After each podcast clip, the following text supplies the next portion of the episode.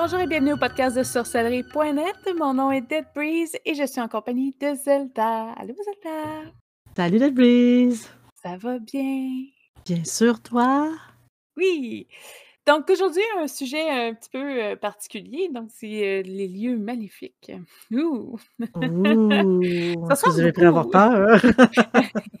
Mais en fait, c'est simple, puis je pense qu'il y a plusieurs lieux qu'on a déjà mentionnés dans le passé euh, dans les podcasts. Fait que si jamais ça vous intéresse, euh, reculer en arrière. Généralement, c'est avec nos petits esprits ou les, places hantées.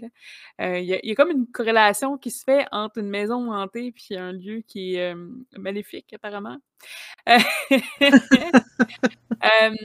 on a recensé quelques lieux. On va vous en parler brièvement. Euh, c'est sûr que, bon, j'ai pas tous les détails.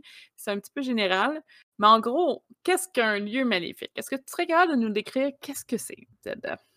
Ben, souvent, un lieu maléfique, c'est un endroit où est-ce que, euh, il y a de l'énergie très, très, très négative et où on dit, où c'est prouvé, parce que quand je dis prouvé, c'est que euh, c'est pas mal généralisé en tant de sensation, que euh, c'est vraiment, il y a des êtres maléfiques qui hantent cet endroit-là, que ce soit des démons, que ce soit euh, des esprits maléfiques, que ce soit, ça peut être beaucoup, beaucoup, beaucoup de choses à ce niveau-là.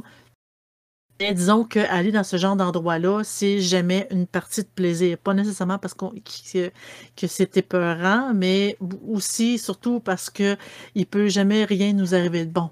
Comme par exemple l'espèce de forêt au Japon qu'ils appellent la forêt du suicide. Un petit justement, c'est exemple. la, c'est la première, le premier! Puis c'est le fun parce que tu en as déjà parlé dans un des podcasts. euh, Oui, je pense que c'était sur notre spécial sur le Japon, entre les maisons hantées ou les lieux hantés du Japon. Oui, ben justement, oui, parce que c'est vraiment à cet endroit-là. Et euh, c'est il y a beaucoup, beaucoup de personnes qui vont euh, se suicider, suicider là, tellement que justement le gouvernement avait mis une tonne de pancartes pour dissuader. Euh, mais c'est un lieu que quand on y est, on se sent vraiment pas bien, puis qu'on serait quasiment tenté à commettre l'acte. Donc, euh, euh, une espèce d'endroit, je me souviens plus du lieu C'est, précis. c'est la forêt euh, Aokigahara, qui est dans la préfecture de euh, Yamanashi. Euh, bon, ils disent que bon, il y a une- ils remontent à une centaine euh, de personnes, une centaine de personnes qui disparaissent par année. Euh, qui viennent soit volontairement mettre fin à leur jour ou euh, de façon inconsciente vont vers cet endroit-là. Euh, pro- c'est proche du mont Fuji. Je sais qu'on avait, euh, je me rappelle pas qu'on avait vraiment décrit où c'était, mais bon, ça, c'est, tombé là-dessus. Je me dis, oh, Fuji, ça va peut-être dire quelque chose à deux, trois personnes. Oui. Donc, ils savent pas nécessairement combien de personnes par année parce qu'ils ont de la misère à calculer, mais à chaque année, ils envoient un groupe de euh, bénévoles euh, qui font une espèce de, recherche intensive, fouiller exactement toute la forêt. Parce qu'il y a beaucoup d'endroits euh, qui, sont des, sentiers battus où la forêt est vraiment comme pris, d'assaut.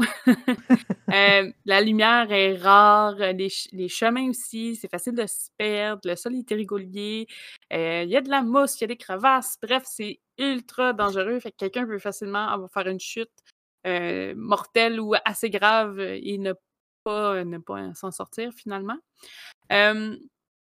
Euh, il y a aussi, euh, il expliquait quelque chose que c'est disait qu'il y avait une vieille, vieille pratique comme quoi les personnes âgées, quand ils décident que c'est le temps de partir, ils allaient là-bas. Tu sais, comme vraiment se se perdre, là, dans la forêt, donc heu, Se perdre dans la forêt pour dire: «Je suis un peu tanné de vivre», donc c'est comme une une forme de suicide. tu sais, un peu comme un animal qui est très malade puis qui est sur le point de mourir, souvent, ils vont ils vont aller se laisser partir Les éléphants. plus plus loin, puis à loin des regards, là, les toutes les la plupart des animaux font ça, là. Ouais. Mais heu, qui vont vraiment, là, se dégager du groupe ou heu, aller ailleurs en tout cas, bref, je vais pas détailler là-dessus, c'est pas le but. Mais heu, donc c'est un endroit où oui, effectivement, la police, met des pancartes, essaye d'éviter que les gens s'y trouvent, mais bon, hein, les gens, ils finissent par y aller pareil. J'ai entendu dire aussi que cette forêt-là, elle serait hantée par des démons qui, selon la légende japonaise, c'est les yurei. En tout cas, Exactement. Puis que ce serait des âmes piégées, perdues en colère et vengeresse, qui virevoltent au milieu des arbres, qui est, heu, tu sais, comme C'est parce qu'il y aurait beaucoup d'arbres aussi. Tu vois, moi, j'ai pas euh, cette version-là des Yurai, mais c'est pas grave. Moi, c'est comme, c'est juste des, des, des âmes perdues qui cherchent euh, le paradis, ou du moins le. En fait, de ce que j'ai lu, c'est qu'il y aurait les adeptes du spiritisme qui attribueraient à ces arbres-là, qui, sont, qui ont comme des, des, des, euh, des branches comme tortueux un peu, que Mhm. euh, ça, ça libérerait une énergie maléfique cumulée au cours des siècles. Donc, ça serait très, très, très facile de se perdre à cause de là, parce que ça a l'air que la forêt est étrangement silencieuse aussi. A toujours des animaux, mais dans cette forêt-là, c'est très, très, très silencieux, puis que les compas puis téléphones portables seraient inopérants. C'est que c'est tellement euh, enseveli, en tout cas par la forêt, tellement euh, bloqué, ça, que oui, ça bloque les GPS, les téléphones, mais c'est pas une grosse forêt en tant que telle. C'est pas nécessairement gigantesque. On en parle, puis on dit, mon Dieu, ça a l'air gros. Non, c'est pas tant gros que ça, c'est juste c'est facilement... euh, c'est dense, c'est vraiment On dense. dit aussi que tout, euh, en fait, tout ce qui est lié au spiritisme, des fois, il y a des causes plus physiques, puis il y a des rumeurs qui diraient aussi qu'il y aurait beaucoup de fer dans le sol. Le fer Ah. que, qui pourrait justement jouer avec les éléments, euh, les- tous les appareils électroniques, et aussi en même temps qui jouerait euh, tu sais, sur tu sais, comme notre cerveau un peu avec euh, tu sais, comme des ondes euh, électromagnétiques et tout, qui nous donnerait l'impression d'eux, mais de là aller jusqu'au suicide, là je peux pas dire. C'est Yanguy sous roche. Je pense qu'à un certain, un certain point, le- le- toutes les gens ont ça dans la tête, que c'est un endroit pour ça. Fait généralement, ceux Ouais. qui vont là, d'après moi, ils ont déjà C'est pour ça. une envie de ça ou veulent jouer aux aventuriers et euh, s'y perdre. Ouais. Deuxième endroit, j'ai. Là, c'est sûr, sûr, sûr, sûr que je dis ça tout croche, hein, mais c'est le, le Bhagat à, au, à, à ou au Rajasthan, en Inde. Euh, on, on raconte euh, au début du euh, 17e siècle qu'il y a un souverain au nom de Madho Singh euh, qui décide de construire une capitale à Bagart. Bagart, je ne sais pas comment il se dit ça, je m'excuse. Euh, donc, euh, quand il faisait, il repérait les lieux, tout ça, essayait de trouver un, endroit euh, pour construire sa capitale, il a trouvé euh, euh, quelqu'un au nom de Baba Balanat qui était en train de méditer. Donc, il y avait quelqu'un qui méditait tranquillement. Et euh, c'était l'endroit idéal pour lui. Donc, euh, il a demandé à l'homme s'il pouvait construire sa forteresse. Et euh, il a dit oui. À une seule condition, c'est que la forteresse, ça n'empiète pas, ou le palais, n'empiète pas sur. euh, qu'il ne fasse pas de l'ombre à son lieu de méditation. Et là, c'est important. faut pas qu'il fasse de l'ombre. Donc, euh, le, souverain a, euh, a décidé de, de- de- de- de construire son palais euh, et il a fait attention pour qu'il n'y ait aucune ombre qui touche au lieu de méditation de Baba, Ba- Baba Balanat. Et c'est plusieurs années, son petit-fils, Hajab euh, qui, a, qui a décidé de faire agrandir la forteresse, lui, qui a décidé d'agrandir et a créé de l'ombre. Mhm. Euh, ça a créé un paquet d'événements euh, sinistres. J'ai pas la liste, malheureusement, c'est plate. Je n'avais pas la liste de. Mais euh, cette ville-là, qui a construit, parce qu'en tant que tel, il voulait construire une capitale. le palais, c'est une chose, mais la capitale aussi. Euh, a fait en sorte qu'il est arrivé beaucoup, beaucoup, beaucoup d'événements et c'est devenu une ville fantôme. Boum! Tout le monde est parti. Donc, c'est un endroit curse. C'est pas un endroit que si vous allez là, vous allez mourir, là.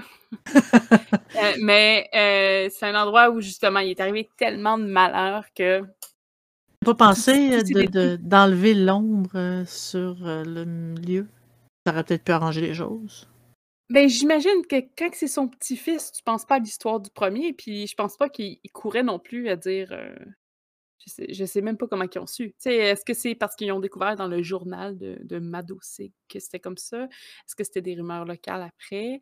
Parce que là, pour que ça aille en trois générations, deux générations, partie d'une ville qui est en, train de doucement fleurir à une ville fantôme, c'est parce qu'il y a eu des trucs tragiques. puis pour qu'il ait passé une malédiction, ils ont essayé de chercher une réponse, j'imagine.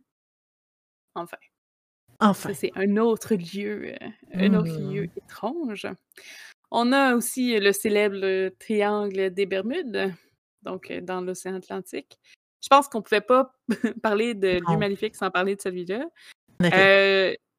Je je ferais pas, heu, je ferais pas 20 minutes dessus, tout le monde, je pense, le connaît. Ça tourne en proche de la Floride, de Porto Rico et l'archipel des Bermudes. Heu, c'est une zone qui, à partir des années 1950, heu, commence à faire parler d'elle. Il y a des avions de chasse qui disparaissent dans une mission d'entraînement. Après, bon, il y a des avions, des bateaux qui disparaissent sans laisser de traces. Puis il y en a qui disent aussi que c'est des extraterrestres. Donc, je pense qu'ils ont tout eu dans ce triangle-là. Je pense qu'ils avaient trouvé un peu plus des raisons, scientifiques par par la suite. Je pense qu'il y avait de quoi là qui donnait faisait brouiller les radars, mais rien qui bouffait les avions non plus, là. Hem, je pense pas que ça a fait beaucoup de cas non plus récemment, mais en fait, c'est quand même intéressant parce qu'il y a eu beaucoup de morts dans ce coin-là. Donc, heu, petit clin d'œil au triangle des Bermudes. Je pense qu'il s'appelait aussi comme le lieu du diable, le le triangle du diable aussi. Il y avait un autre nom, heu, que j'ai vu passer vite fait, mais je me suis pas attardée dessus. Une un autre endroit, si on va en Égypte, est-ce que tu sais de quoi je on va parler? En Égypte? Mmh, des pyramides. Oui, mais laquelle? Oh boy! Il y en a quand même plus qu'1. Je dirais la plus Et grande. oui, je sais pas laquelle qui est la plus grande, mais en tout cas, la KV62, qui Ah! est celle de, heu, Toutankhamon, heu, est une des pyramides qui disent, heu, qui est un lieu maléfique. Heu, pourquoi? En fait, c'est simple, c'est, heu, c c écoute, quand ça a commencé, j'ai l'année, le chercheur, heu, qui est arrivé, là, mais c'est la seule tombe égyptienne qui avait jamais été pillée. Et ça a porté beaucoup de confusion. Parce que généralement, quand c'est de la royauté, c'est plein d'or, plein de Ah de bijoux et c'est des trucs précieux que ça vaut cher. Mais, étrangement, celle-là avait pas été touchée. C'est non, je vais pas dire de dire de bêtises. C'est un archéologue, j'essaie de voir, 3 millénaires, c'est un égyptologue anglais, heu, qui, après 30 ans de fouilles, trouve la nécropole et heu, serment à ses voisins et heu, même leur momie, c'est la seule qui est intacte. Heu, c'est aussi, hem, il arrive un paquet de trucs bizarres aux gens qui osent rentrer dans la pièce de Toucan Toutankhamon. Mmh. Heu, là, il y en a qui que c'est parce que parce qu'il a pas toujours été appelé ainsi, là, il y avait un autre nom, c'est quand il a changé de divinité, là, les div les divinités sont pas contentes, c'est une façon de se venger ou une façon de le protéger. C'est Mmh. encore un peu flou. Donc je pense le 1er rechercheur le 1er chercheur, il est mort, 4 mois plus tard, par une piqûre de moustique. Après ça, il y en a un autre qui a fait une hémorragie cérébrale. À chaque fois qu'il y a quelqu'un qui rentre dans la tombe, il arrive vraiment des problèmes. Heu, je pense qu'il y a aussi lié une exposition et il s'est passé quelque chose dans le musée, le musée a brûlé, en tout cas, il y a eu un accident grave. J'essaie de voir, j'avais, heu ah, il y a eu aussi un suicide, tout juste après avoir, heu, pénétré dans le tombeau. J'essaie de voir, je pense que j'avais 127 cas. Mon Dieu! Le suicide, c'est-tu longtemps après l'avoir été dans le tombeau? Heu, Hugh Evelyn White, un des tout premiers à avoir pénétré le tombeau, c'est un suicide, mais ils disent pas de Combien de temps? Ouais, pour moi, c'est assez, c'est assez court, et q toutes les les meurtres, pas les meurtres, on peut appeler ça comme ça, heu, ont attiré l'attention parce que là, ça devenait mystique, là, hem. Il y a même un spiritiste, Arthur Conan Doyle qui a qui a essayé aussi de de travailler activement sur, heu, sur, heu, la la tombe. Heu, il y a eu, beaucoup d'écrits aussi qui se sont liés à ça. Agatha Oui, mais en avait fait à Arthur, c'est ça, Arthur Conan Doyle, tu parles de celui qui a écrit, le le Sherlock Holmes? Mmh mh. OK. Ouais, mais ça il l'u il l'utilise, Il l'utilise beaucoup. c'est ça. J'essaie de voir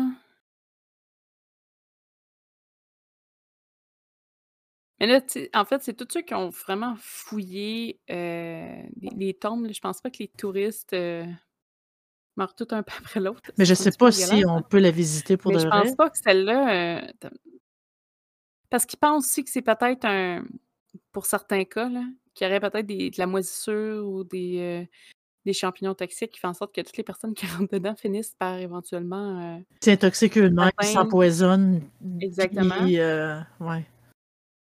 Puis que, tu sais, c'est un concours de circonstances parfois, là, là, je pa de l'hémorragie cérébrale, ça se peut, là, mais c'était vraiment, heu heu c'était au moment même de de qu'il a fait une hémorragie cérébrale, c'était pour qu'il sorte pour faire une exposition.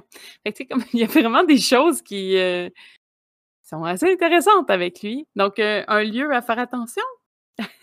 Mmh. Mais non, je pense que les autres tombes sont accessibles, mais pas celle-là, de ce que je vois, là. Heu, seuls ceux qui, heu, vraiment, là, heu, prieraient Toutankhamon et heu, Amon, en fait, ou Aton, la la divinité pourrait, pourrait peut-être se sortir de ce malheur-là. Mais c'est, c'est impressionnant, honnêtement, un lieu qui, tu vas là, puis boum, tu meurs. Mmh. C'est tous des trucs différents, c'est pas nécessairement, heu j'essayais vraiment de voir le chiffre, mais là, comme que je le cherche, je le vois pas. Malheureusement, je pourrais pas vous dire le nombre total exact, mais heu, c'était assez impressionnant. Peut-être que je le mélange avec un autre, autre endroit. J'ai aussi, heu, un autre parc, au Japon. Finalement, si vous allez visiter le Japon, faites attention. C'est le parc, Inokashira, qui est à Tokyo. En fait, c'est celui-là, il est un petit peu cute. C'est bizarre ben cute. Non, Un lieu mais maléfique qui est cute. non, mais ce que je veux dire, c'est que, tu sais, c'est c'est, triste, mais bon, c'est pas, heu si vous le savez, vous irez juste pas là.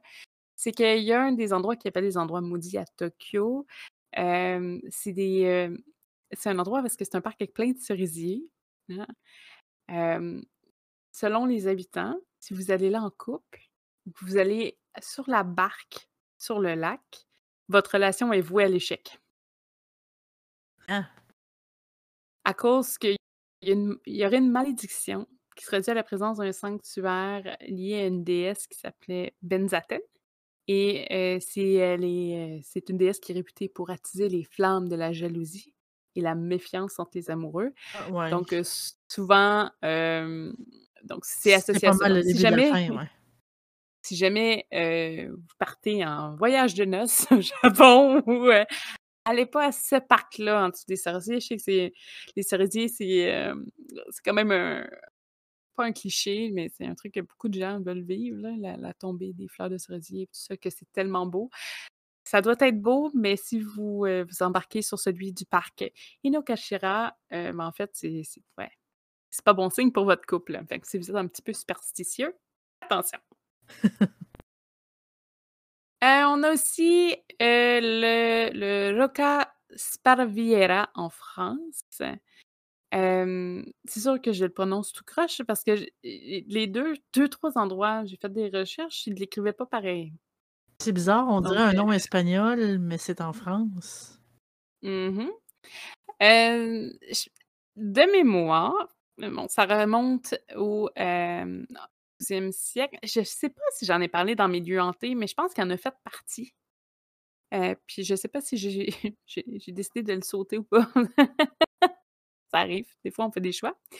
Hem, mais c'est, heu, bien avant, dans le fond, il y avait une église avec à peu près une cinquantaine d'habitants, qui a été confirmée d'ailleurs parce qu'ils ont des registres de de des contrats, heu, d'infé féodation, heu, qui est enregistré au nom de Marquesane. Hem dans bon, la la communauté grandit, heu, ils réussissent à monter le petit village jusqu'à 350, heu, personnes à peu près et au début du 15e siècle, tout commence à se se dégrader. Donc ils ont commencé à avoir une invasion de sauterelles qui ravagent toutes les cultures. Donc ça, ça part déjà mal, hein, parce Mmh, que oui. surtout à l'époque, c'était pas mal important. Heu, fait que ça entraîne, heu, bon, de la famine sur plusieurs années. Bon, on a un inventaire d'épidémies de pestes, heu, des renversements d'alliances, donc c'est un peu le Game of Thrones là, là-bas. ils mettent en la sécurité qui est en péril.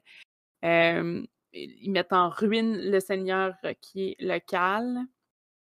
Il y a des tremblements de terre en 1564 qui, bon, ben, endommagent la plupart, ou en tout cas beaucoup de maisons. En 1612, d'autres secousses et en 1618, ça tremble tellement que ça détruit le village au complet. En 1723, la dernière personne, je pense, je pense que c'est la dernière personne qui reste, c'était le curé qui quitte les lieux en abandonnant la solitude. C'est assez impressionnant sur Internet. Vous pouvez voir les photos. Là, tu vois vraiment comme des façades de pierre, des maisons, mais c'est tout ce qui reste. Là. Il tout a été détruit par les tremblements de terre au fil du temps, à un point tel qu'ils ont quand même douté de l'existence du village. Oh. Donc, euh, je dirais rumeur qui dirait que la reine Jade, qui était souveraine de Naples, euh, aurait profité, bon, à l'époque, c'était un village là, présent, de leur hospitalité et à son retour de voyage. Là, je n'irai pas dans les détails de combien de personnes avaient dans sa famille, tout ça, mais à son retour de voyage, deux de ses enfants sont littéralement assassinés sur la table, de, en tout cas de la, cuisine là-bas. Et folle, de, folle de rage, dans le fond, là, elle, envoie une malédiction auprès du village. Et ça serait pour ça qu'il y aurait eu des invasions, des présences, des tremblements de terre. Euh, dans le fond, c'est parce qu'elle avait dit que euh, ni coq ni poule ne chanteront plus sur cette roche sanglante. Donc, euh, oh. maudit le, village. Hmm. je pense qu'il y a beaucoup d'informations sur Internet si vous voulez en savoir un peu plus. Comme je dis, nous, c'est des résumés un petit peu complets pour. attirer votre curiosité. En temps. Oui. Mm-hmm. Euh, dernière place que je peux mentionner, euh, je vais probablement lire un peu plus le texte parce que c'est un petit peu difficile à suivre. C'est à euh, une ancienne centrale nucléaire au, à Yun à Brennelis, en Bretagne. Une centrale nucléaire à l'abandon, donc qui dit de proche d'un marais qui conduit vers l'au-delà avec une rivière qui est parcourue par les anges. Euh, ils disent qu'il y a des sortilèges, il y en a de peu, un peu euh, partout. Là, qui, ça fait un peu Harry Potter comme définition, mais ça éclate de partout. Euh, il y aurait des créatures ailées qui empruntent le cours d'eau pour venir délivrer des âmes de captives, des défunts et les apporter aux portes du purgatoire. En gros, c'est comme une espèce de porte vers l'enfer. c'est. Euh, ce sera pas long. J'essaie de dire des trucs qui. Dans le fond, euh, c'est ça. C'est un endroit qui donne froid dans le dos. Hein, c'est un réservoir artificiel qui a servi en 1967 à refroidir une centrale de Brennelis. et qui disent en même temps que ça aurait neutralisé un monstre qui s'appelait le Udig, qui était au cœur du marais, qu'on disait sans fond. C'est que c'est plein de légendes qui se sont bâties autour d'une centrale électrique. C'est quand même assez intéressant. Oui. Les paysans de l'arrêt des temps anciens, euh, c'est bizarre, là. ça parle vraiment comme dans un mythe. Là. Euh, une minute, là, j'essaie juste de couper le mythe du. Euh,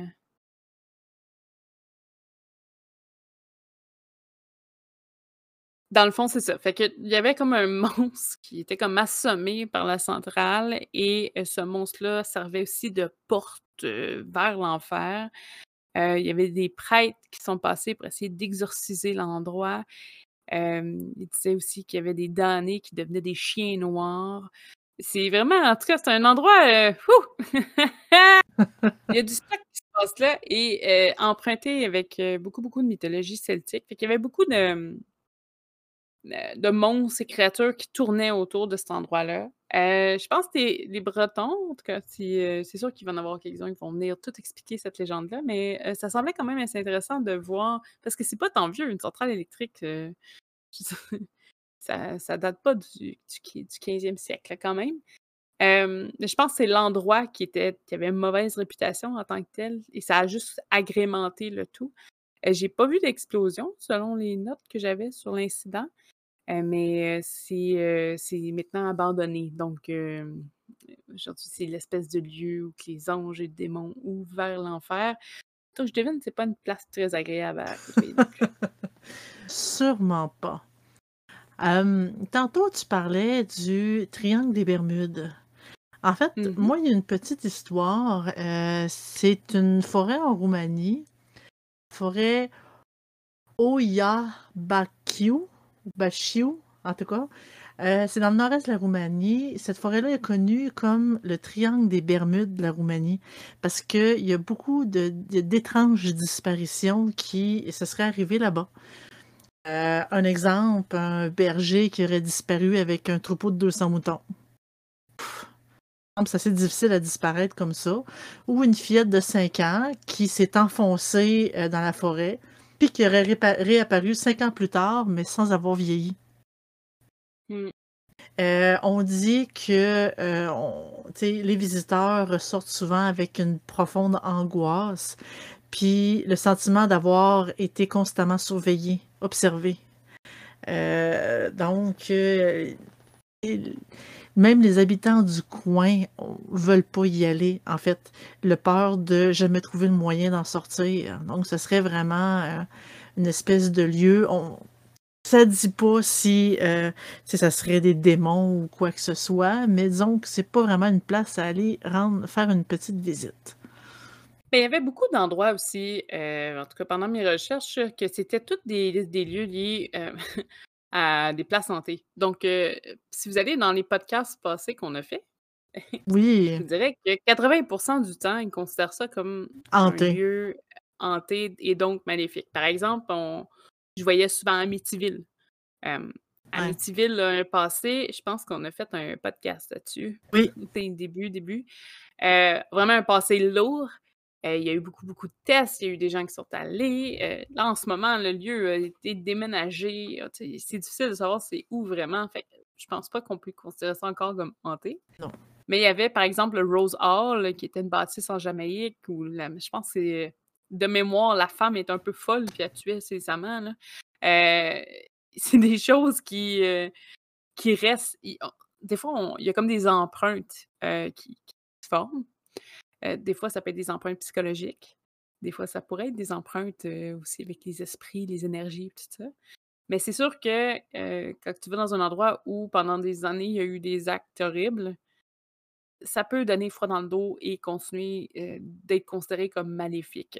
Il y avait un endroit aussi, je pense que c'est dans le dernier podcast où on parlait, je me rappelle plus de l'endroit, mais c'était une forteresse dans une falaise en France où il y avait eu un alchimiste fou, puis il y avait aussi eu un conquéreur qui était malade, fou, puis il attaquait des, jeunes filles, les violait, il y avait un cachot, puis tout ça, puis que la place est tentée. L'ambiance dans le lieu même est pas super. ça, ça, garde une empreinte, même sur le nouveau résident, ou en tout cas celui qui a le musée, parce qu'il y a comme une partie maison puis une partie musée dedans ça, garde ça en tête, là. ne pas, ça forge le, caractère de la maison en tant que tel. Je sais que ça n'a pas vraiment de personnalité, mais ça en crée, ça crée une illusion de. écoute, la plupart des lieux où il y a eu des, esprits ou l'espèce d'île de poupée là, au Mexique, je crois. Oui, c'est assez. Euh, il me semble la nuit, euh, ça doit pas être très très confortable. Non, il y a une île aussi aux États-Unis qui euh, là, je me rappelle pas du nom parce que j'ai pas fouillé vers ça exactement, mais où euh, la ville a été comme condamnée. C'est une, île, c'est devenu une petite, ville. C'est un peu un retrait de tout parce que c'était vraiment une île proche de New York, si je me trompe pas.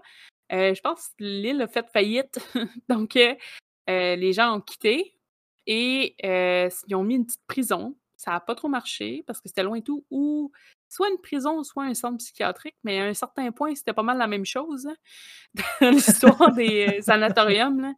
Et après ça, c'est tombé euh, un cimetière pour tous les, les John Doe. C'est tous ceux qui ne sont pas reconnus. Euh, et ben, avec le COVID, ça a changé. Là, fait que c'est devenu un cimetière à, pour se débarrasser. Là. Mais c'est, heu, c'est je pourrais nommer ça comme un lieu maléfique. Il y a rien de bon qui s'est passé là. Il y a rien de bon. Hem, les poupées, je pense c'est plus le côté que ça fait peur. Puis il y a des endroits où est-ce que je voyais que c'était comme des lieux bénéfiques, mais ça donnait aucun sentiment de sécurité. Il y en avait un, c'était une petite place où qu'il y avait juste des croix de, des des croix, là. Puis, heu, les les les papes, tu sais, disaient que c'était un des meilleurs lieux. Moi, j'aurais jamais mis le pied là de nuit, là.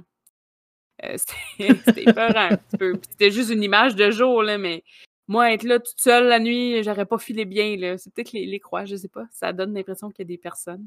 Je je sais pas. Ça avait pas de Ah. l'air d'un lieu À la Michael bien, là. Jackson, là, ils sortent de terre. Mais en gros, tu sais, il y a une question de perspective, mais généralement, c'est vraiment quand il y a il trop de trucs négatifs qui tournent autour d'un endroit, on dit que c'est c'est ça marche pas, c'est tenté ou faut juste jamais aller là. Mais, heu, non, c'est ça, c'est des endroits, il y en a beaucoup plus que ça, il y en a tellement, mon Dieu, c'est une liste infinie. On va peut-être en faire plusieurs fois si vous aimez, aimez le sujet. Mais moi, j'ai fait un petit peu le tour pour cette fois-ci. Donc, je vais vous souhaiter une une excellente semaine, puis on se revoit la semaine prochaine. Au revoir! Au